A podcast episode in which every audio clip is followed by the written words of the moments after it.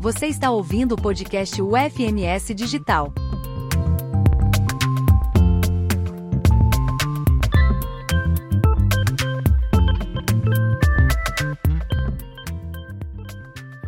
Olá, bem-vindos ao podcast do UFMS Digital. Hoje nós vamos tratar de um tema muito atual e interessante, sobre o Canvas. Vamos falar sobre as suas funcionalidades e aplicações. Sou o Fábio da Silva Rodrigues, professor do FMS, graduado e doutorado em administração.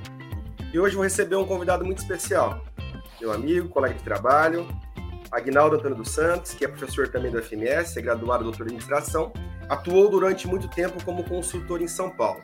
Tudo bem, Agnaldo? Como você está? Olá, olá, professor Fábio, tudo bem? É uma, um prazer, uma alegria estarmos aqui presentes. Creio que os nossos ouvintes é, aprenderão bastante nesse momento, nesse, nessa oportunidade de conhecimento, trocarmos uma ideia para além da teoria sobre o Canvas. É uma ferramenta muito prática, muito ágil, como a gente costuma dizer, e a sua experiência vai ser fundamental para esse momento de conhecimento. Muito obrigado pelo aceite, pela participação.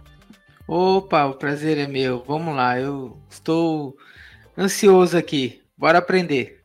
E a primeira que você se apresentasse, falasse quem é o Agnaldo.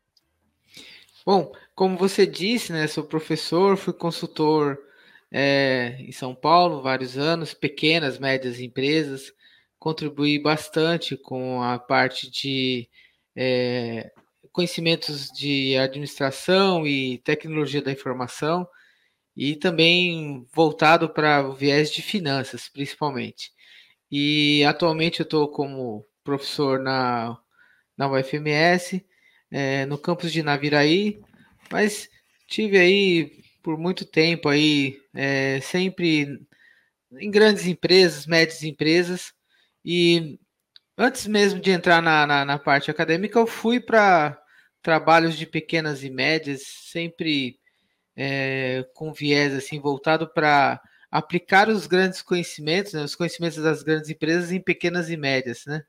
E enfim, Dá certo, né, Fábio?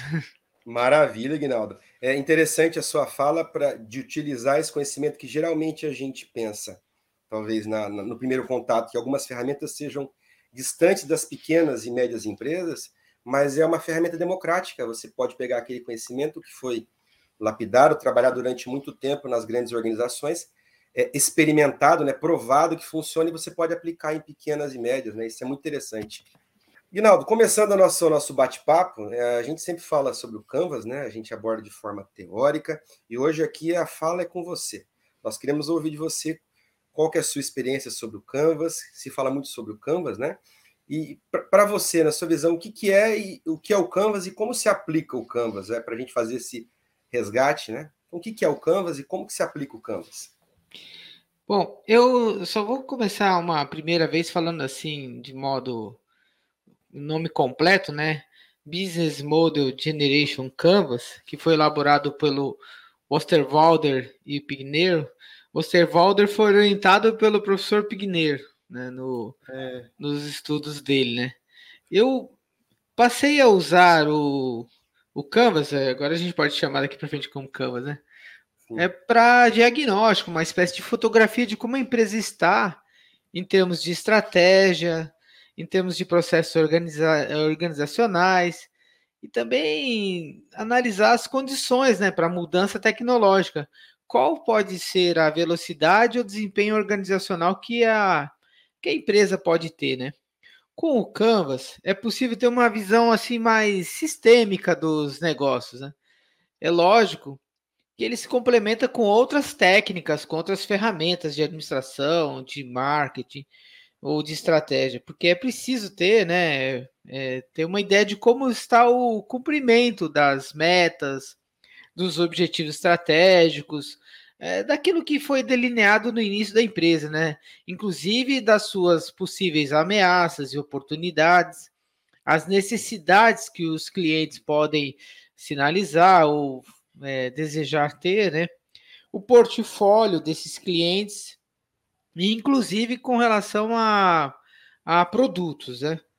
É, eu imagino, Fábio, que, que para muitos assim o Canvas assim, ah, nossa, é, parece interessante, né? Só, é só uma São só nove quadradinhos que devem ser preenchidos é, ali com alguns elementos. Sim e não, né? Então, para mim, é, quando eu comecei assim, eu falei assim, nossa, é um processo bem simplificado e tal, fácil. Mas depois passou a ser uma coisa assim muito rica, muito produtiva. O Canvas de, de, de pronto assim, de, de imediato, não é, não é tão instigante quando, quanto você vai é, usando, né? Muito interessante, Guinaldo, a ideia do sim e do não. Eu ia perguntar, você acabou falando sobre esse sim e o não, né? Quando, quando ele é sim, quando ele é não, né? Aparentemente parece algo simples, mas ele tem uma grande funcionalidade, né? Então, chegar aquelas informações que é a questão importante. É, você sabe, é, como vantagem, assim, né, de utilização, enxergo várias vantagens, assim, né? Fala até mais, como uma, sobre isso. É, até como uma análise mais completa, assim, eu consigo proporcionar o desenvolvimento de um plano de ação, assim, com execução ágil, né? Como você mesmo falou, algumas ferramentas é, de, é, têm metodologia ágil, né? Sim, o Canvas é uma delas, né? Eu até enxergo ela como uma das das mais importantes no momento que estava em transformação e implantação de metodologias ágeis. Né? Até para definição de metas, definição de indicadores, é, que permitem até uma avaliação contínua né, dos processos, do, do que a empresa deseja em termos de alcançar os seus objetivos estratégicos. O Canvas ele é importante até, Fábio, para assegurar um levantamento assertivo, assim, nos aspectos mais. Dois aspectos importantes, aliás, até, né? É como se a gente dividisse o nosso cérebro em duas partes: hum. os aspectos racionais e os emocionais. Né? O que são os aspectos racionais, né? Dinheiro, por exemplo, é um, tem que ser um aspecto racional, né? Gastar, né? Custos, por exemplo, né?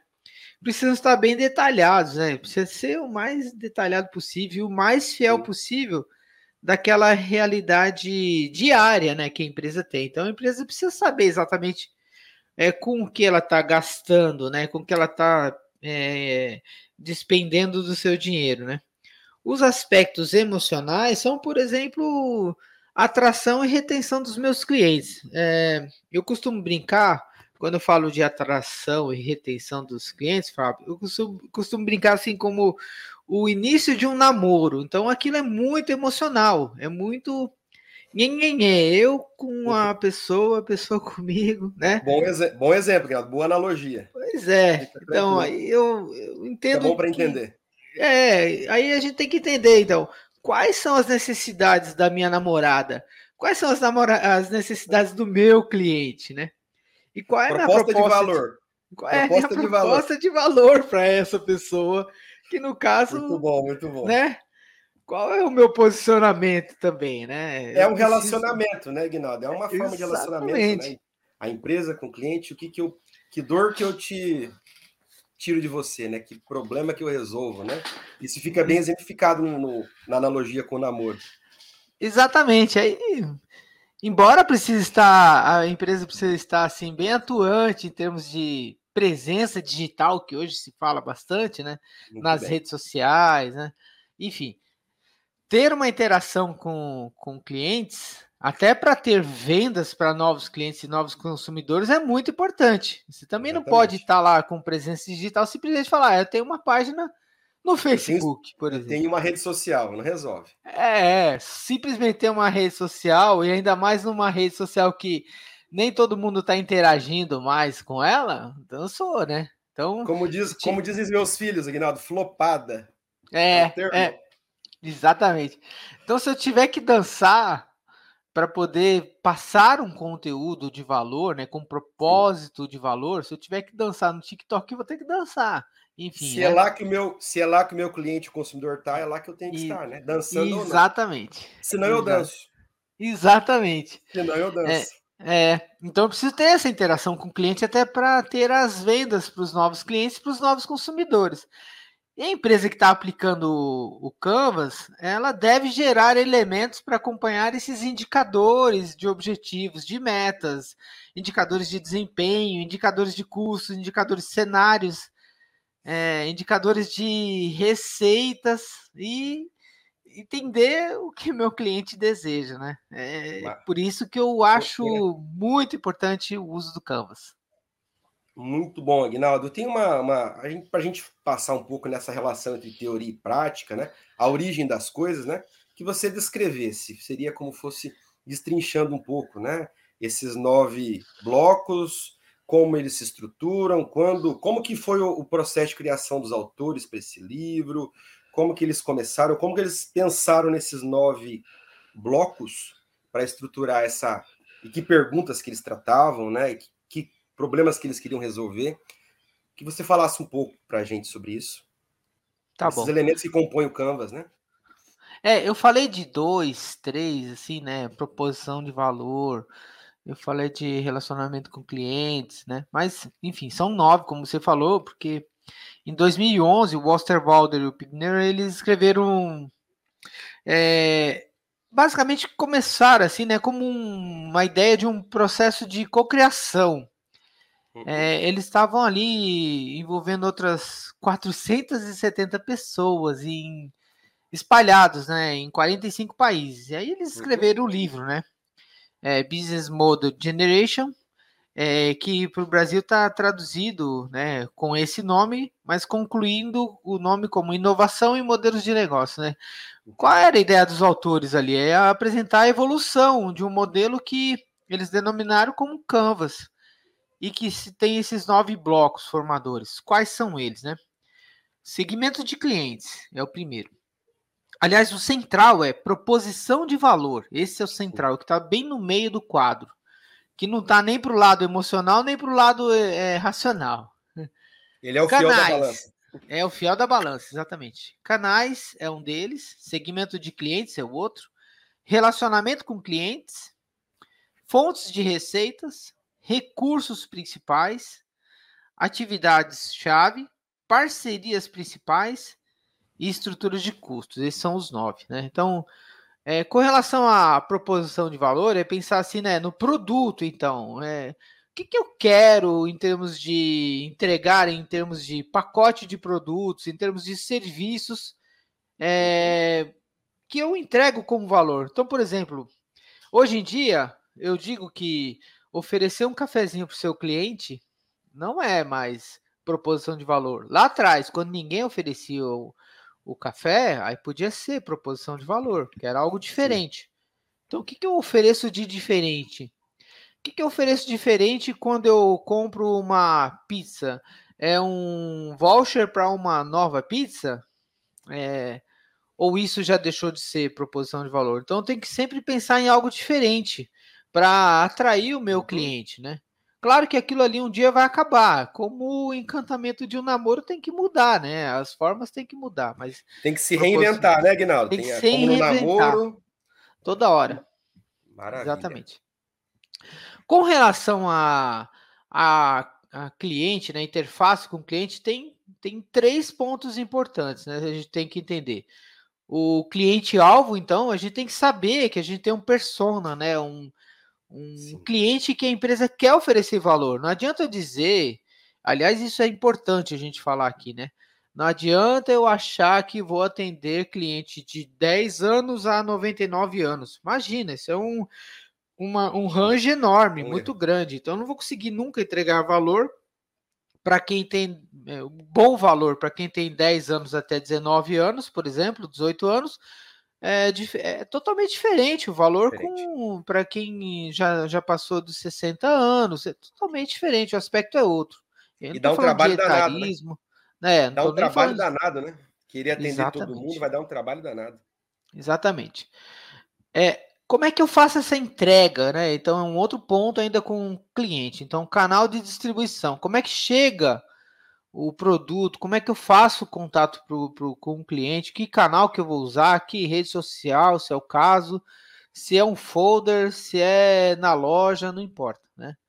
a, o ponto de relacionamento que nós falamos, né, que é o link entre é, é, que a empresa estabelece nesse né, entre ela existente e o cliente, né? Então, o relacionamento como que vai ser? Como vai ser meu meu meu vendedor, minha vendedora? Ela vai ser bem treinada, bem treinado? Como que ela vai abordar? Se eu entrar na loja, ela vai ser abordada de que forma? É, tem que ser assim no susto? Tem que ser no de forma sutil? Como que vai ser isso, né? É, com relação à parte de entregas e infraestrutura, a gente tem que pensar em, em configuração do, das atividades-chave e do valor que a gente entrega com a empresa. Então, por exemplo, atividade-chave. Qual é o qual é a atividade em si que a empresa entrega de forma repetida? Por exemplo, entregar uma pizza quente sempre. Isso é uma uhum. atividade chave para ela. Não é entregar uma pizza fria, a não ser que seja uma pizza doce, né? Mas pizza fria, não, né? Contrário a bebida, né? Por exemplo, eu vou entregar sempre bem gelada, então é a capacidade que eu tenho de manter um padrão repetido dessas ações para que eu crie valor para o cliente. E aí eu estou configurando o valor, estou configurando aí recursos que são necessários para criar valor para o cliente. Isso é muito importante. É, com relação a, a parcerias, chave também é uma outra, um outro ponto importante. Então, eu tenho ali é, que entregar sempre uma pizza na porta da na, na casa do, do meu cliente, beleza. Então eu tenho um motoboy que funciona sempre, ou eu tenho que, que depender de um é, fazer um contato de acordo com a necessidade que aparece demora dois dias para entregar a pizza. Aí, Aí, até isso a pizza esfriou, né, Guinaldo? É, é, eu acho que sim, hein? Mas eu acho que eu tenho que ter uma boa parceria para entregar esse produto né, no Perfeito. meu cliente. A questão de logística, né? Eu estou falando da pizza, do motoboy, mas eu tenho que pensar no produto que vai ser entregue da, é, depois de algum certo tempo, de alguns dias, na, na, casa do cliente. Então tem que ter no meio do caminho um trajeto de logística amarrado, né? Bem amarradinho, para que chegue no prazo que o cliente espera. É, e questão de custos e receita, que são os aspectos financeiros, eu tenho que criar é, meios para que eu é, consiga amarrar bem o meu dinheiro em termos de é, aquilo tudo que eu preciso manter como empresa, em termos de custo, funcionários, a, os aspectos de logística, os aspectos de tudo que eu propus entregar, versus aquilo que eu, que eu entendo como fonte de receita, para que eu possa ganhar dinheiro através dessa variedade de fluxo, né? Que eu tenho de, de, de receita e de entrega de empresa. Há estudos, inclusive, Fábio, que Sim. aborda é, de uma maneira específica cada um desses blocos do, do modelo de negócio, né? Aí não dá para esgotar todos os pontos aqui, mas eu coloco a luz, por exemplo, é, de como o Osterwalder e o Pigner eles conceberam a contextualização né, de cada bloco. Então, por exemplo, é, para criação de proposição de valor, é, a gente tem que pensar assim em termos de, como nós já falamos, né? Novidade, desempenho, Sim. a questão da personalização do produto, a questão do design da marca ou do status, inclusive, né? Do preço, em termos de redução de custo ou redução de risco, questões de acessibilidade ou de conveniência ou até de usabilidade do produto, né? Canais, por exemplo, que é um outro bloco formador, né? É, do modelo de negócios. O Osterwalder, Pigneiro, eles é, é, entendem que é, que é importante o, o, a pessoa, né, o empresário, é empresário, o, o empreendedor, é, pensar em pontos de contato da empresa com os clientes no que uhum. tange os aspectos de comunicação, e é, distribuição e venda. Então são três pontos importantes. Né? Então é, é, necessário então pensar em termos de é, conhecimento do, é, dos clientes sobre os produtos da empresa, onde eles estão. é onde eles estão, onde a pessoa encontra fácil. Isso é muito importante. Então é importante, importante a gente ajudar o cliente até encontrar fácil para que ele entregue é, é, o produto fácil, né? É, permitindo que o cliente é, é, adquira rápido e de forma específica o produto, né?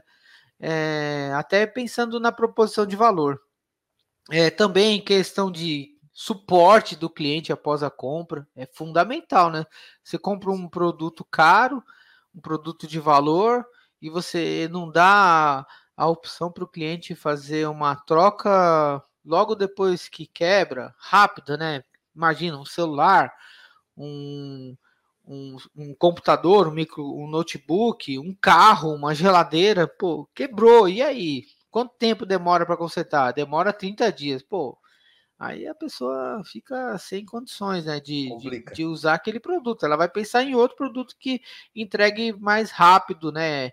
Que tenha uma abordagem mais é, é, é, comercial, não se no aspecto de fazer só o negócio, né? Vendeu, acabou, Entendi. né? Eu preciso ter outros pontos, né? É, só para concluir aqui, Fábio, outros pontos da, da, da do, do, do Canvas, né? Muito importante eu ainda deixar de não deixar de abordar, é, por exemplo, fontes de receita. Diversas, a gente tem que pensar em diversas maneiras, né, para gerar receita, né? A gente vende só o recurso, a transferência de ativo, a gente vende por taxa de uso, por taxa de assinatura. A gente sabe, né, que tem muitos negócios hoje que são digitais, né, e que a gente não pode simplesmente mandar o produto, né? Não tem como. Como é que Netflix faz para mandar o filme para você? Hoje não, você compra uma assinatura mensal. E aí, em cima disso, você é, vai mantendo o serviço, né? Então, tem a questão de um empréstimo ou de um aluguel é, ou leasing, né? A, a empresa é, as pessoas querem ter o produto por um certo tempo e se, se desejar renovar, então renova. Esse é o formato de um leasing. É, ou de um licenciamento através de uma marca, licenciamento, um software, por exemplo, né? É, software não é não é um aluguel, né? Software você tem um licenciamento de uso, né? É, ou ainda uma corretagem ou até anúncios, né? Então, são fontes que a empresa precisa pensar. Ela não precisa, não precisa, não, não tem como pensar só na entrada financeira do, é, do dinheiro entrando na continha dela, né? Tem um monte de outros aspectos que ela precisa pensar, inclusive em termos de precificação, porque cada vez mais fica difícil o preço, né? Então, nós temos preço fixo versus preço dinâmico. Uber, por exemplo você faz uma viagem duas vezes no mesmo dia para o mesmo lugar. Shopping, sua casa, sua casa shopping, por exemplo, em uhum. uma cidade grande.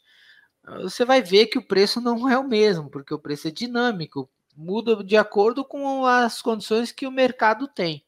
Né? Então, momento.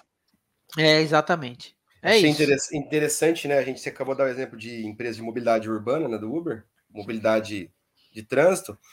Esses dias vi uma propaganda na TV que falava quanto você quer pagar. Você chegou a ver essa propaganda? É interessante. Vi. Porque essa negociação no momento, né? Que não é um preço dado, tem a questão do momento, mas agora quanto você pode pagar pela sua viagem, né? Achei interessante essa nova, essa nova modelagem de negócio, né? Atualizando ah, esse oh. contexto de negociação, né?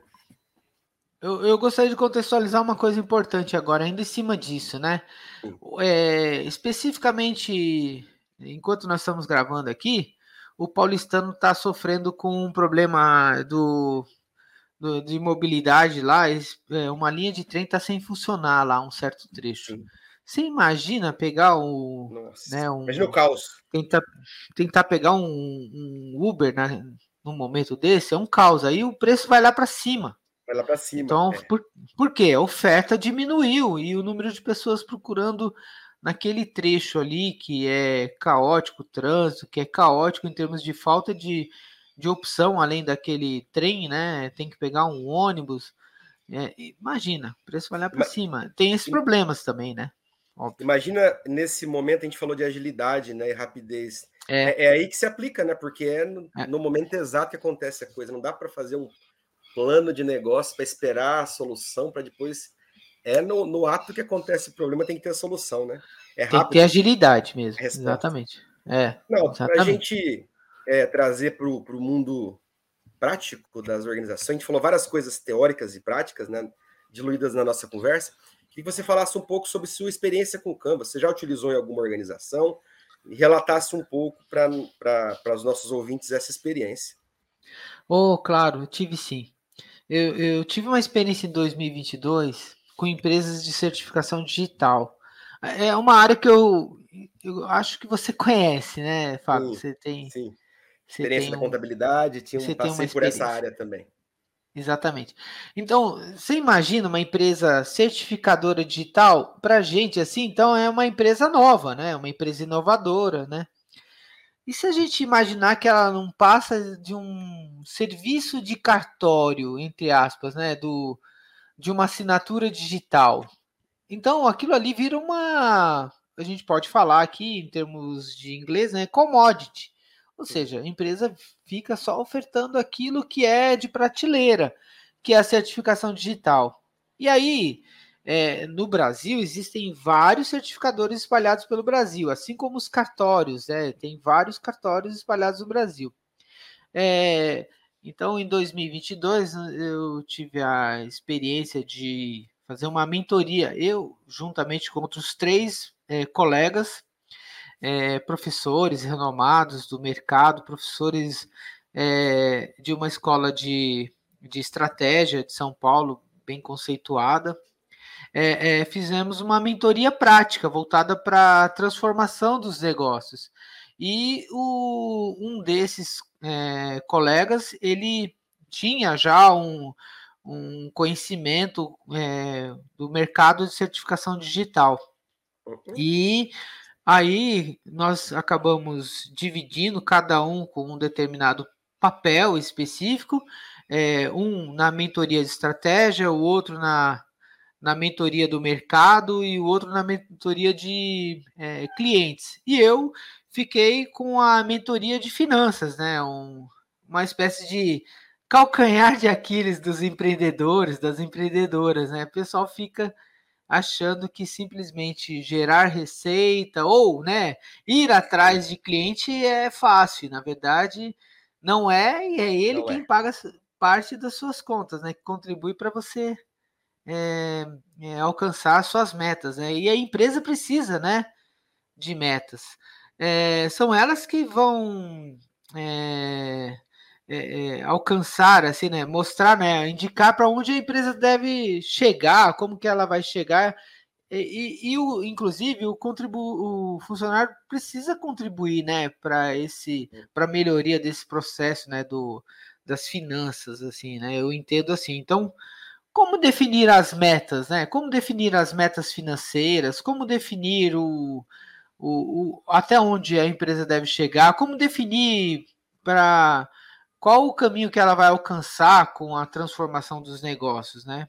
Aí a gente, eu acabei contribuindo com, com esse nessa mentoria, né, nessa parte de das metas, é, é, procurando primeiro, é, apontando exatamente a necessidade de engajar a, os colaboradores, né, a trabalharem para que o negócio sim é, pudesse é, alcançaram os melhores resultados possíveis, né? É, apontando inclusive a necessidade de avaliar quais gastos eles tinham com materiais, quais gastos as empresas tinham com o pessoal, quais gastos eles tinham com desenvolvimento em geral da empresa, né? Quais despesas administrativas, quais despesas com as vendas, qual a margem de lucro que cada empresa gostaria de ter, né, com cada atendimento, também foi importante. É, qual o ponto mínimo de, de necessidade de venda mensal para que a empresa se, se mantenha, né? Então a gente chama de ponto de equilíbrio, Fábio. Sim. E a gente foi traçando tudo isso, né? Em termos de necessidades financeiras, em termos de custos, necessidade uhum. de capital de giro e também colocando ali alguns é, elementos importantes né, de indicadores. Né? Aí, em cima dessas perguntas, vamos dizer assim, né, que eu, que eu tracei aqui, é, foi possível pensar em indicadores, por exemplo, de clientes, que é um dos aspectos que eu acabei de falar do Canvas. Número de clientes, então, mínimo que eu preciso ter para atender por, por mês. E, inclusive, se eu, se eu quero aumentar esse número de clientes, eu preciso pensar na, no grau de satisfação desses clientes. É, certificação digital é uma coisa que às vezes você faz uma vez na vida. Se você não é, se você não vai atrás de escritórios de contabilidade, então você simplesmente faz a cada três anos uma mudança na certificação, na, na atualização de certificação digital, né? Então você precisa pensar, poxa, eu só vou ter esse cliente de volta daqui a três anos. Daqui a três anos ele vai me esquecer. Então eu preciso pensar, né? Numa, numa necessidade dele me responder né, de forma satisfeita e que ele lembre de mim de alguma forma, né? É, além disso, né, eu tenho que ter uma pronta resposta em termos de de reclamações. Imagina a sua reclamação. É, imagina um cliente registrando uma reclamação no, no Reclame Aqui. Fica lá gravado.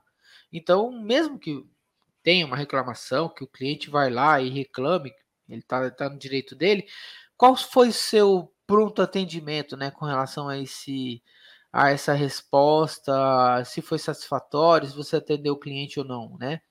É, qual nível você também tem em termos de satisfação é, dos, dos seus colaboradores da parte interna. Né? E aí, em cima disso, você começa a traçar o retorno sobre o seu investimento, o, re, uhum. o seu nível de investimento, a sua geração de caixa, o crescimento da receita, né? Você vai crescer quanto por mês para alcançar um ano, digamos, 10% ao ano. Muito bem, então é mais ou menos 1% ao mês, meio por cento ao mês, e no outro mês 1%, enfim, porque tem mês que não dá para você delinear, né? Que você sempre vai ganhar o mesmo tanto todo mês, né? Imagina janeiro. Janeiro é um mês para esse tipo de serviço é, é, é queda livre, digamos é assim, né?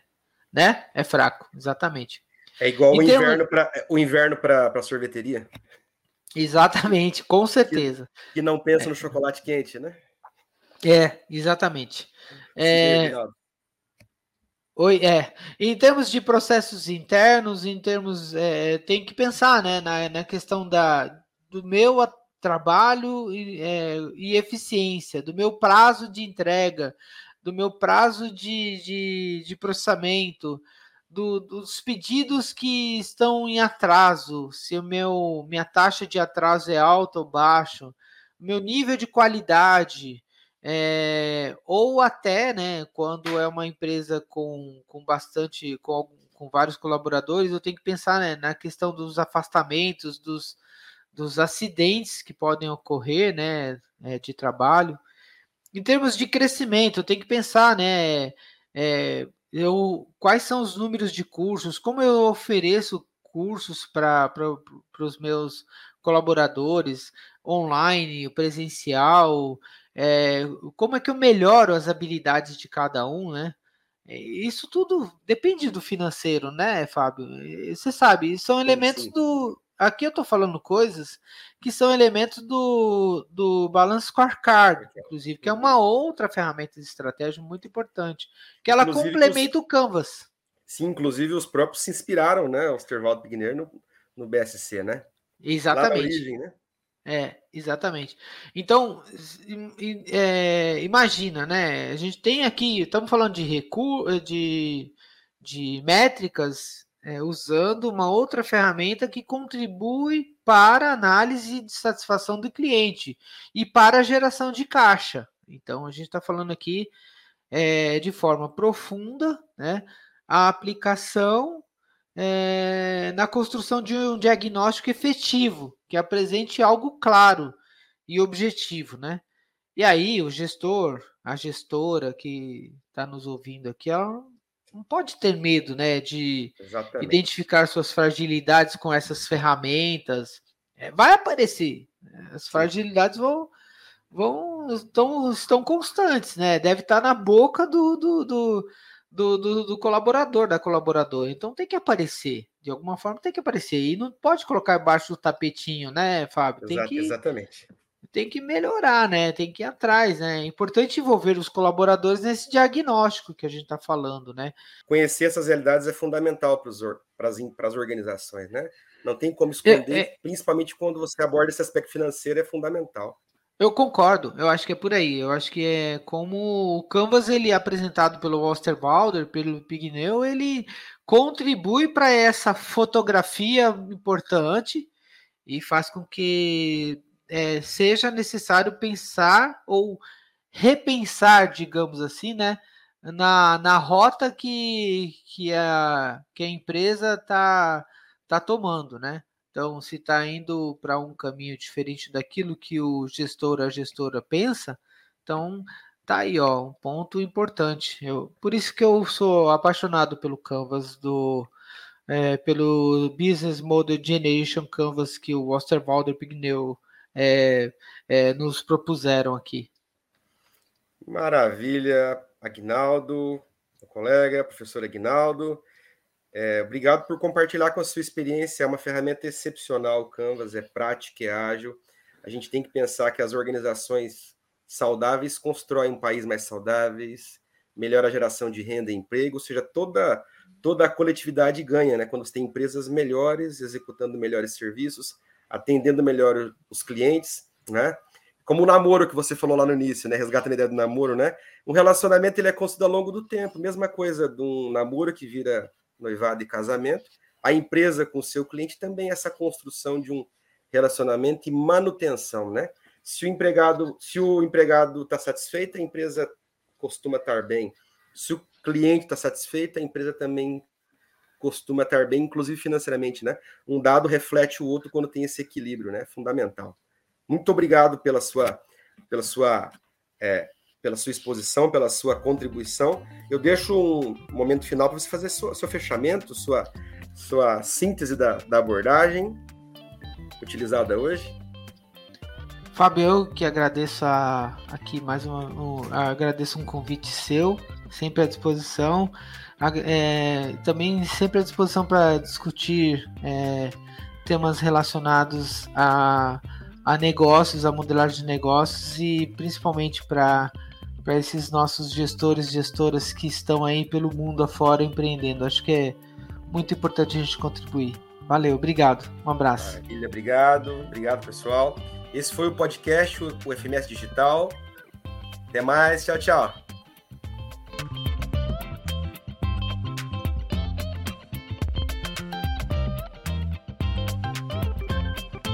O podcast UFMS Digital é uma produção da Agência de Educação Digital e à Distância da Universidade Federal de Mato Grosso do Sul. Aqui você tem acesso a conteúdos inéditos e conversas inspiradoras que permeiam as disciplinas dos nossos cursos à distância. Escolha sua plataforma preferida para seguir nossos conteúdos. A UFMS agora é digital.